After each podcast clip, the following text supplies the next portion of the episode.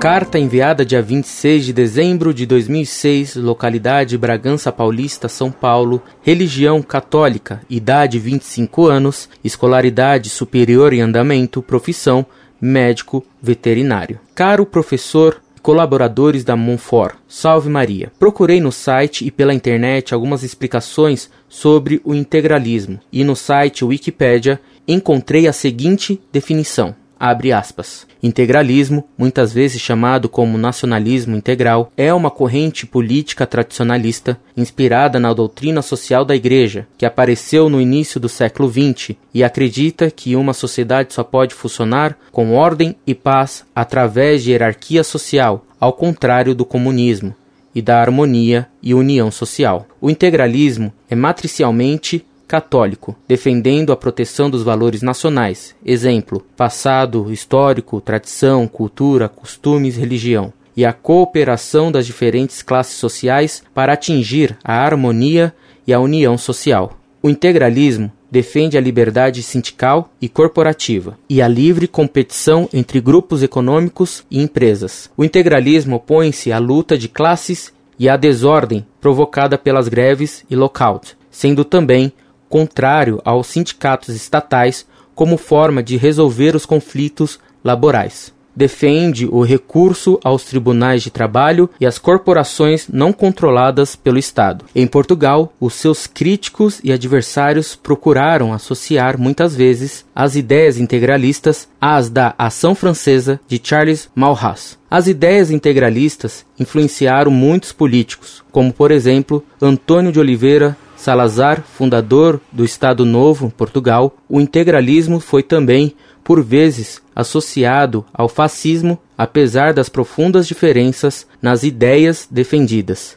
Defende que cada nação necessita de um sistema político adequado à sua história, cultura, religião, pensamento e tradição da propriedade à preservação da cultura local, da tradição, dos costumes e ao desenvolvimento das zonas rurais, como forma de vencer o cosmopolitismo e o monoculturalismo, mas não é contra a globalização. Acreditam que a globalização pode resultar em saudável unidade na diversidade, se for respeitado e promovido o multiculturalismo. O integralismo é profundamente contrário ao modernismo, massificador e uniformizador. Fecha aspas. Gostaria de saber se esta definição é coerente e se o integralismo, alienado do nazismo, como quis Plínio Salgado, ou do fascismo, como quis Getúlio Vargas, poderia ser uma doutrina política adequada para nos livrar do liberalismo? Dentre as formas de governo conhecidas, a monarquia é a melhor opção? Como ficaria a questão da dinastia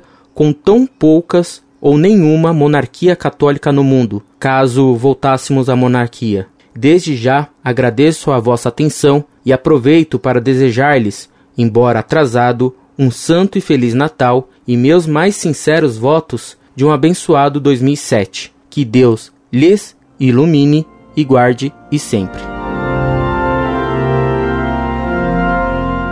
Muito prezado doutor, salve Maria. Muito agradecido por seus votos de Feliz Natal que lhe retribuo com amizade e que Deus lhe conceda um novo ano cheio de graças. Esse conceito de integralismo serviria para prospecto de propaganda. O integralismo era evolucionista e ecumênico. Você deveria ler o livro Quarta Humanidade de Plínio Salgado. É um livro azedo de venenoso, materialista, evolucionista e dialético. Imagine você que Plínio Salgado apresenta uma visão da história completamente evolucionista na linha de Augusto Conte. Só que em vez das três idades do louco Conte, ele apresenta uma quarta idade. A primeira idade de Plínio, a primeira humanidade, seria a da adição. Os povos antigos, não sabendo explicar racionalmente os fenômenos da natureza, de medo deles, os transformavam em deuses. Daí o deus do raio, do terremoto, do furacão e etc. As tribos semi-selvagens ou semi-bárbaras, unindo-se, somavam seus deuses, daí a fase ser de adição. Quando Roma uniu o mundo conhecido, fundiu todos os deuses num só. Surgiu então o monoteísmo e a segunda humanidade. Jesus Cristo seria a fusão de Zeus, Baco e Vênus. Imaginou você blasfêmia e mentira maior? Pois o clero brasileiro caiu nessa lorota integral, tal como agora, passado o perigo nazista, cai na lorota marxista.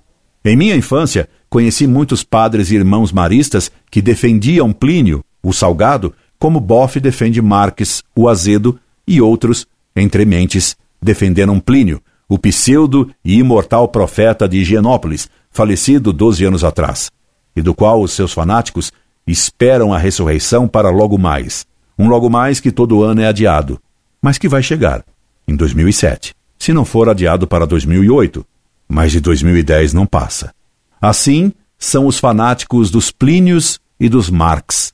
A terceira fase da história, segundo Plínio, o Salgadinho, a terceira humanidade seria a fase da demolição ou do ateísmo. Os homens, conhecendo pela razão e pela ciência a explicação dos fenômenos naturais, destruíram as crenças primitivas e fizeram a idade da razão ou do ateísmo marxista, fruto da Bíblia, da imbecilidade e do ódio, como Claude bem definiu o Capital de Karl Marx. Finalmente, Plínio o Salgado pretendia trazer para o mundo a quarta humanidade, a humanidade integral, isto é, a somatória de todas as idades anteriores ecumenicamente reunidas sob o comando integralista que dialeticamente admitiria o sim e o não, o marxismo e o nazismo, o socialismo e o capitalismo, o internacionalismo e o nacionalismo ufano da antropofagia, e etc.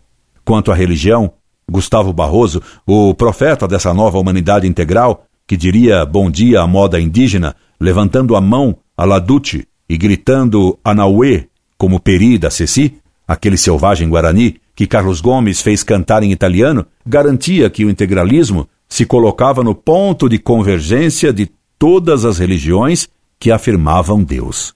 Que lindo! Paulo VI devia ter se inspirado nele. Quanto às formas de governo, elas de nenhum modo poderiam resolver o problema do mundo atual, que é um problema moral e religioso, para o qual não há remédio político. Como você é veterinário e sabe que o homem é um animal político, isto é, que sofre hoje de câncer nos pulmões, não há remédio monárquico capaz de curar sarna politiquenta que cure o câncer do pulmão ateu e imoral. De fato, a monarquia é a forma de governo mais perfeita. O problema hoje é que os reis de ontem já não existem e seus herdeiros valem tanto quanto os reis do baralho.